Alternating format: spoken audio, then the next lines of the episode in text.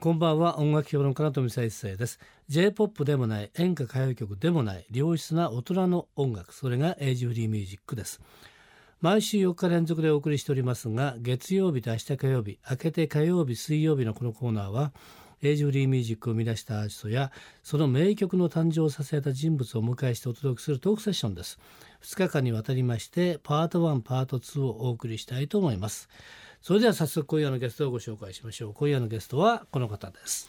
どうもこんばんは。ジェームス西田です。どうもお久しぶり。でございます、はい、そうですね。あれは確か一昨年くらいかな。去年じゃなかったっけ、うん、多分ですねあの時はですね前に前に、うん。でしたね。そうです。で前に前に私は聞いてあ前進するね。とにかく何がたまにまで行くんだってそれがいいなっていうまあこれはね、ね、人生のね応援歌。そうなんですよ。っていう感じでよかったなと思いますけれども、はい、今日ですね来ていただいたのは、はい、なぜかと言いますとですねまた CD が出ました。また出ましたね。これは明日は君のために ある、はい、ってことなんですけどね。これもなんとなくあれですね人生応援歌っぽいよね。そうですね、ね、これもそうなんですよ。だ、うん、もう人生の岐路に立ってね迷いがあるけども、はい。うん結局あの今日は明日のためにあるんだから今日頑張ろうよっていう、うん、一押し押してあげる歌なんでなるほど。そこをやっぱり皆さん、ぜひ聴いてもらって、うん、糧にしていただければ嬉しいなと思うんですけど、ね、なるほどなるほど。このですね「明日は君のために会う」なんですがこれ初っ端がいいですね、はい。えー、自分の夢を追いかけろ。傷つくことを恐れずに、はい、喜びも悲しみも苦しみも今日は明日のためにある。そうなんですよ。これなかなかですね、はい、ズバッとがね思ってるけど言えないよこれ。そうでしょう、ね、こう本当ベタなんですけど。ベタだけどね これはねベタなことを言って歌にしてしまうのが、ジェームス・シタのいいところですよね。ね。もう素直なんで、うん、もうそのまんま歌にしちゃったんですよね、そのまんま表現しました。うん、ね、あとね自分の夢を追いかけろ。気づくことを恐れずに、はい、喜びも悲しみも苦しみも今日は明日のためにあるそうなんですよ。やないかっていう、ね、そうなんですよね。ね。でもやっぱりね歌ってのそうですけどやっぱりねあのズバッと言ったのがいいですよ感じとしてはね。やっぱりね、うん、伝わるもんをやっぱりこうグッと入り込もうと思うと、うん、回りくどい言い方するよりも、うん、やっぱりズボーンっていった方がやっぱりいいんじゃないかなと思って。いいねまあ、とはいえですね今はベタになってますけれども、えー、ジェームス・西田もですね40年前には。そうなんですよね。今日はね40年前にデビューしたのはですね、はい1976年ですよ。そうなんですよ。ね、あの可愛かったリオグループ古時計のデビュー曲「ロードショー」がですねこれ大ヒットしたんですね。えー、当時60万枚超えるヒットになった。はい、っていう感じですけどね、はい、あの時ってのはこんなにベタじゃなかったですよ。いやあの時はもう本当ね、うん、あの失恋とか、うん、いわゆるその恋愛ものラブソングが多かったですね、はいえー、やっぱり、うん、バラード系とかね。そうですよね。で、ね、なかなかやっぱりね、えー、可愛くて人気ありましたねあの時ね。人気ありました。追っかけもいましたからね。えあの当時、うん、あのテレビ嫌だったんですけども、えー、しょうがなしにやっぱりこう、うん、まああのこれ言っていいのかなやっぱり、うん、銀座ナウとかね。いい銀座ナウはい。出てたんですよね、なんかレギュラーかなんかやったでしょ？ええー、そうなんですよ。ということはあれで銀座ナウのレギュラーしたらもうあれですアイドルですよ。アイドルでしょ出待ちいましたからね。ねすごいですね、はい、びっくりですよね。ねそれから早はい、40年。もう全然今いませんねでも。確かにね、はい、えー、古時計の労働省が出たのは1976年の3月25日ですから、はい、もろ40年ですね。丸40年経ったってね。40年なんですね。でそれからですね、えー、ジェームス・西田が、えー、としてね、はい、音楽活動を再開して10周年実に古時計デビュー40周年、はい、ソロとして音楽活動を再開して10周年という。そうなんですよ。ちょうど節目なんで。ねはい、ということだと思いますけれども、はい、えー、先ほどのね、えー、ロードショーから始まりまして今度今のね、はい、えー、明日は君のためにある、はい、これ落差が非常にあると思うんですけども、うん、この、まあ、ジェームズにとっての歌っていうのはねはい、あの時と今の歌ってどういうふうに違うのかしら、あのやっぱりあの時っていうのはやっぱり青春でしたから、うん。はい、どう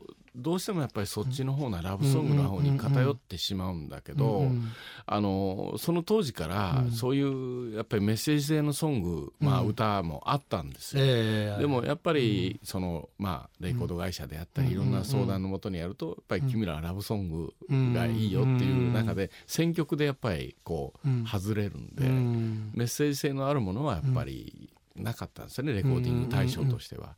ただ大事に温存してたのを最近になって、まあ、10年前から、うんあの僕がレコーディングをして、うん、あの出し出したんですよね。なるほどということはであの当時でもやっぱりこういうねいわゆるメッセージ的なものってあったんだ、はい、きっとね。ありました。あったけれども、はいあのレコード会社はメジャーなのでやっぱり売れそうな歌っていうと、はい、ね、ラブソングじゃなければ売れないそうなんですよ。だからね、うん、堤恭平さんとか、松本隆さんの曲、結構提供してもらってたんですよね。えー、ということは当時だとねメロディーメーカーヒットメーカーですからね。そうなんですよね、はい、でも本当は自分たちも作ってるわけだから、そうなんですよ、ね、これでやりたいって言うけどダメだと。大概ね、うん、そういうねフォークシングソングアーティスト、いろんな方いらっしゃいますけど、悩みあったんじゃないかなと思いますよ。自分の歌を歌いたいのにとかね。そういうのがあったような気がします。うん、はい、でその中で、えー、古時計なんですけどね、はい、もうしばらくお休みの時期ありますよね。はい、そしてまた10年前に今度歌おうというね、はい、いうふうになったんですけれどもその歌おうと思うようなきっかけというか、まあ、環境も整わないとねできないじゃないですか。そうですね。ちょうどねですから10年ぐらい前に、うん、はい、あの NSP の、うん、まあ天野君とか、はい、中村君とか、うん、そういう人たちが NSP 再結成してやったんですよね。それとかまあ僕もよく知ってる、まあ、トンボちゃんとか、ね、そういう人たちもこう、活動なんかあの辺の年代、僕らの40年ぐらい前の人たちがまた動き出したんですよね。それであ俺もちょっとやっぱりこの年になってやっぱりこう一つもうまたのちゃんと残したいなと思う気持ちになって再度やっぱり自分の曲を録音してやるようにしたんですよね。なるほどね。でとはいえねやっぱりその中でやって自分が仕事を持ってちゃんと成り立ったりするわけですよね。はいはい、そうそう、ね、見てみるとねああさあもう一回ねね、もう一回お手洗いですよね。と思って一般から見るとそうなっちゃうでしょ？夢を追いかけるじゃないですか、ね、でも本人はさ、ね、またやろうってなんだけどさ、うん、しかもそれ1回2回だったらいいですよ、うん、ですよね。はい、でまあこれまたね後で話が出てくると思いますけども、はい、えー、ライブをえらい勢いでやってるわけだからすごいですね片手間でやってるわけじゃないんだよね。もう一生懸命やってますね。ですけどね。すごい勢いでやってますね。でもあの頃ねフあのフードケアの時っていうのはねレコード会社があってプロダクションがあって、はい、マネージャーもついてるわけだから、ね、自分たちでね。やっぱりそのレールに引かれて上を乗っかってっていう感じになったわけでしょ？そうですね。やっぱり。10年前でこの自分でやる場合はそういかないじゃないですか。そうですね。やっぱり自分でやんなきゃいけないってことは相当気合い入れないと、はい、ねえー、ね夢は眠ってもやろうと思っても結構大変なことになっちゃうっていうね。大変ですね。ね。確かに。そこをだから乗り越えていくその気力というかね、うん、エネルギーってどこにあるんだろうっていうね。どうなんでしょうね、うん、だからやっぱり今でも僕はこの年になっても、明日は君のためにあるがやっぱり基本なんですよね。やっぱりその今もう63なんですけど、えー、この年になってもまだ夢を追っかけているっていう、うん、自分がやっぱり自分らしく生きてるありさまがやっぱりいいなと思うんですよ。えーただその会社で埋もれてたり、うん、そうやってその日常のことで流れていくのはそれで生活としてはいいんだけど、うん、やっぱり一つや古時計の時に相棒と一緒にやってて、やっぱり後を継いだりとかでやっぱり解散しちゃったんで、まあ、その時の思いっていうのがやっぱり湧いてきまして、でそれをやっぱり僕もずっと温存してた曲とか、やっぱありましたから、やっぱりそれをやっぱりどうしてもまた表現したいなとか、今のなりのその表現、今この年になってできる表現っていうのはまた違うと思うんですよね。そうだよねやっぱり、ね、なるほど。となると開催した後も自分の中でやり残したことってあったんだよね。そうなんですよね。それをずっとね置いていくわけにいかんと。そうなんです、ね、どっかで決着をつけなきゃいけないってことですかね。そうですね。やっぱりそうね、そう思いました。うん。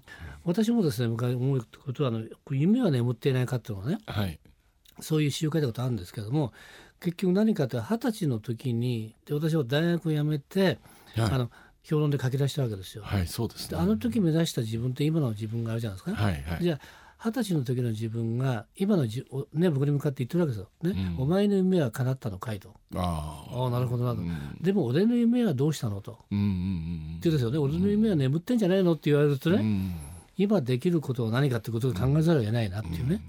ってこと多分一緒だと思うんですけどね。ああなるほどね、うん、そうです。ねやっぱり自分の中で眠っている夢をもう一回起こしてそうなんですよ、ね、決着つけるっていうのがね。そこです。ですよね、はい、そうしないとねいつ人が分かんないんだから。そうなんですよ。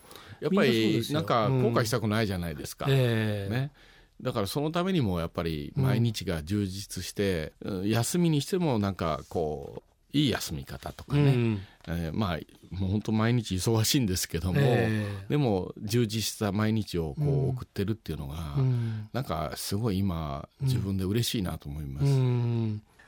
ということでですね今ね、えー、ジェームス・ニさんが熱く語ったそんな思いが詰め込んだ多分ね歌になってると思います。はい、えー、それではね、えー、じゃあ曲紹介をお願いできますか。あはい、はい、では、えー、聞いてください。ジェームス・西田で明日は君のためにある。今夜のトークセッションのゲストはジェームス西田さんでした。明日も引き続きよろしくお願いします。はいよろしくお願いします。富澤一世のエイジフリーミュージックまた明日の夜お会いしましょう